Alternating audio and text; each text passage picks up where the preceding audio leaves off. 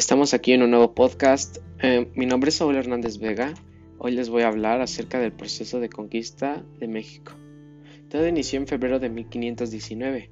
Salió de La Habana, Cuba, por un ambicioso gobernador, Diego de Velázquez, una expedición a mando de Hernán Cortés, un hombre de confianza. Desde el primer momento en que arribaron a la región donde se ubican actualmente los puertos de San Juan de Ula y Veracruz, Cortés demostró excepcionales dotes de mando y habilidades para captar la compleja realidad del mundo indígena en México. Asimismo, resolvió inmediatamente romper con Velázquez y proceder en adelante en nombre propio y de su hueste. Ello se materializó en el hundimiento de sus barcos, acto que simboliza que no habría vuelta atrás. La hueste, encabezada por Cortés, estaba conformada por unos 600 hombres que se dirigieron hacia el interior, atraídos por la capital totonaca llamada Zempoala. Allí fueron bien recibidos por el denominado Cacique Gordo, quien les brindó alojamiento y comida, y proporcionó noticias acerca del pujante imperio azteca con su bullante capital, Tenochtitlán. De mucha ayuda resultó también una mujer, la Malinche o Doña Marina, que Cortés había recibido de parte de algunos amistosos indígenas de la zona costera. Transformada en su amante, Malinche sirvió a Cortés como intérprete y consejera política en su calidad de conocedora de la mentalidad indígena mesoamericana. De esa manera, los españoles contaron desde un comienzo con valiosa información sobre las relaciones políticas que imperaban entre los diversos pueblos que habitaban la meseta del Valle de México, y estaban sometidos a los tributos aztecas. En la mente de Cortés cobró fuerza una idea, avanzar a la capital azteca y apoderarse de sus riquezas. Con ese fin, se dirigió primero al enclave independiente de Tlaxcala, y luego de derrotar la resistencia, logró la alianza estratégica con estos y otros enemigos de los aztecas. A partir de entonces, el poderío español se vio incrementado por los indios amigos, quienes resultaron decisivos a lo largo del proceso de conquista en México. Tras un accidentado camino, donde se registraron también sangrientas matanzas como la de Cholula, los españoles complementaron boquiabiertos la impresionante vista de Tenochtitlán.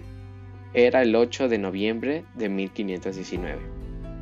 Si bien los hispanos fueron muy bien recibidos por el Huey Tlatoani, azteca Moctezuma II, quien pensó que se trataba de seres de otra naturaleza o teules.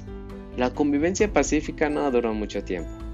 Una feroz matanza perpetrada por los españoles en el templo mayor azteca, seguida de la llamada Noche Triste, culminó en la huida y sus hombres de Tenochtitlán en junio de 1520.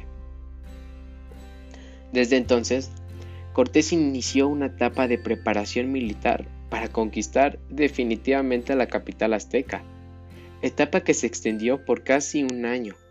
Desde el estado amigo de Tlaxcala, los peninsulares prepararon la ofensiva, construyendo 13 berganites que fueron trasladados por piezas hasta Texcoco a orillas del lago, donde se les colocó las piezas de artillería.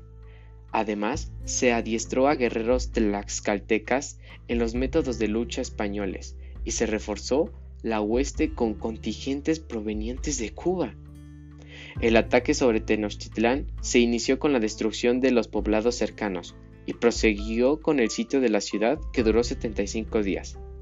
Las enfermedades, la falta de agua, de comida, el asentamiento y la lucha continua vencieron la resistencia azteca encabezada por Cuauhtémoc. El 13 de agosto de 1521, el imperio azteca quedó sometido a Cortés. Y eso fue todo. Muchas gracias por escuchar este pequeño podcast. Y pues eso es todo. Nos vemos en la próxima. Gracias.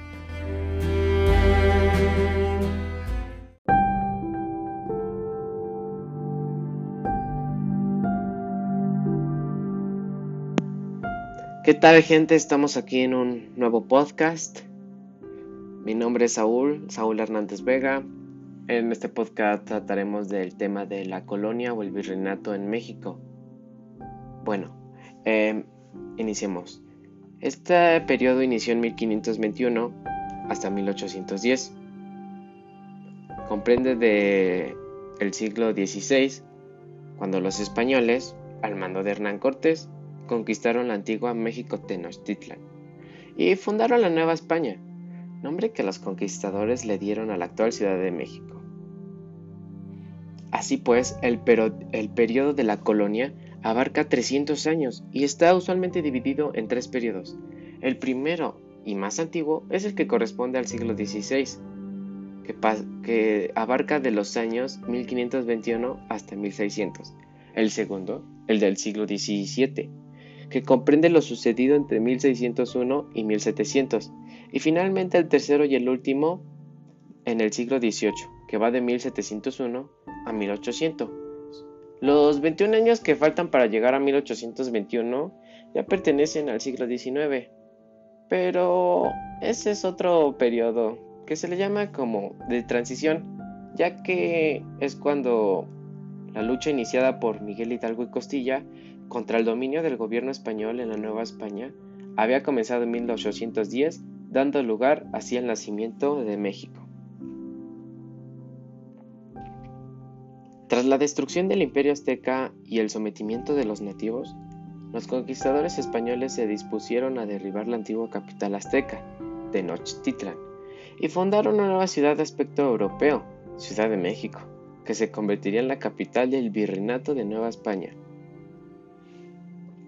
Con la construcción de la nueva capital, España hizo especial énfasis en la europeización de los territorios recién conquistados, introduciendo instituciones políticas occidentales como las iglesias, la encomienda y los ayuntamientos con el objetivo de afinazar su dominio en la región. Una vez derribados los últimos vestigios de dominación indígena a manos de Hernán Cortés, designado como capitán general de la región, la metrópoli decidió constituir estos nuevos territorios como un virreinato, delegando la función del virrey sobre Antonio de Mendoza en 1536.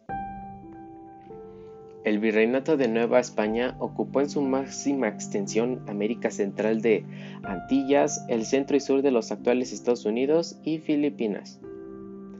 El impacto demográfico producido tras la conquista fue enorme.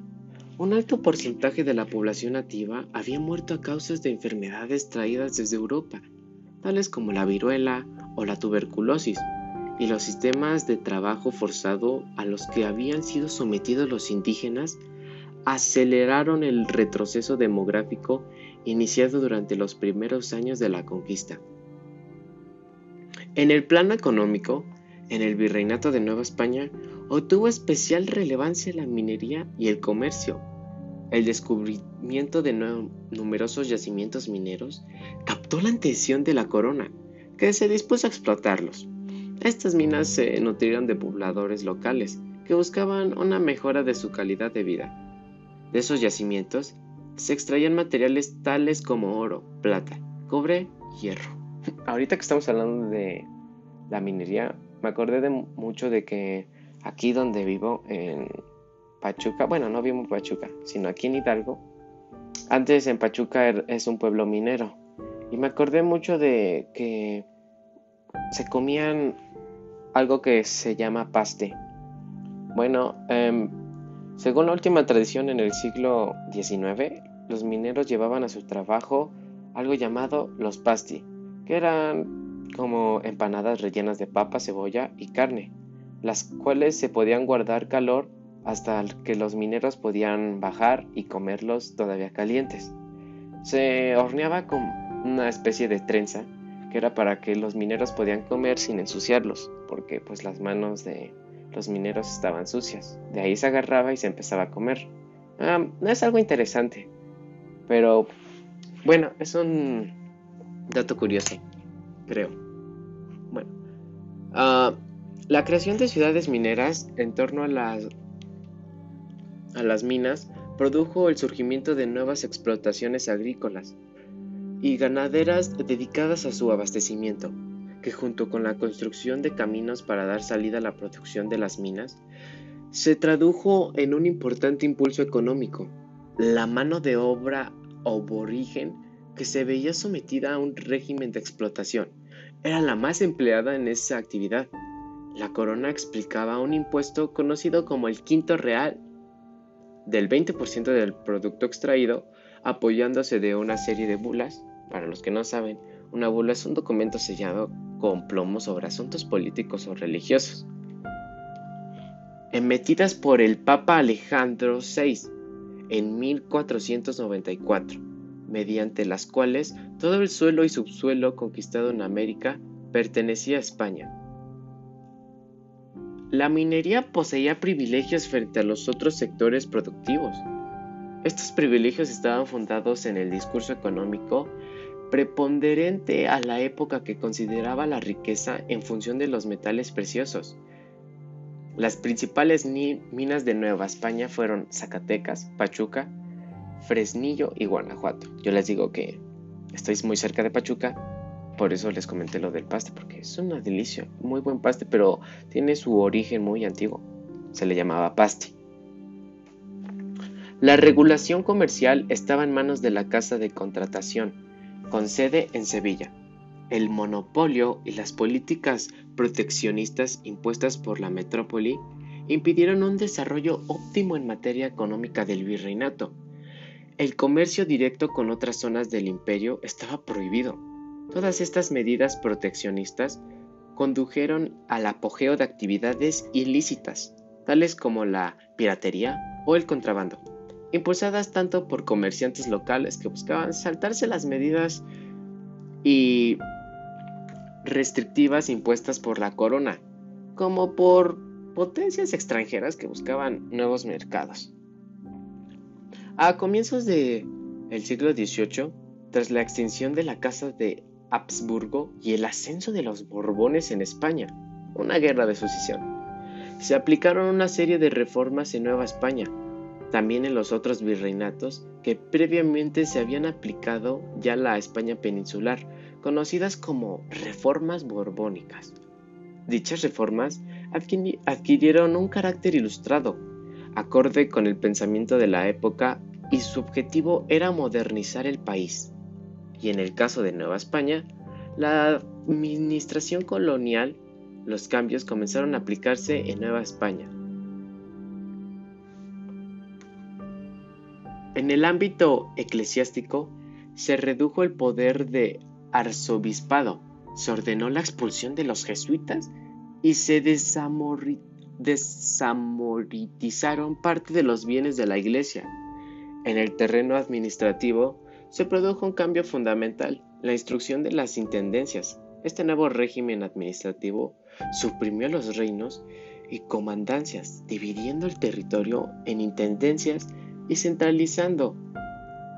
El ejército también se vio afectado por las reformas, las disputas por la posesión de diversos territorios americanos entre las potencias coloniales empujó a la nueva administración borbónica a institucionalizar un ejército propio para Nueva España, ya que hasta entonces el ejército peninsular se había encargado de defender el virreinato de las potencias extranjeras y mantener el orden frente a las constantes sublimaciones aborígenes.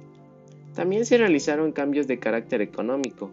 La administración borbónica se esforzó para aumentar la recaudación proveniente del comercio, liberalizó y destruyó los grandes monopolios.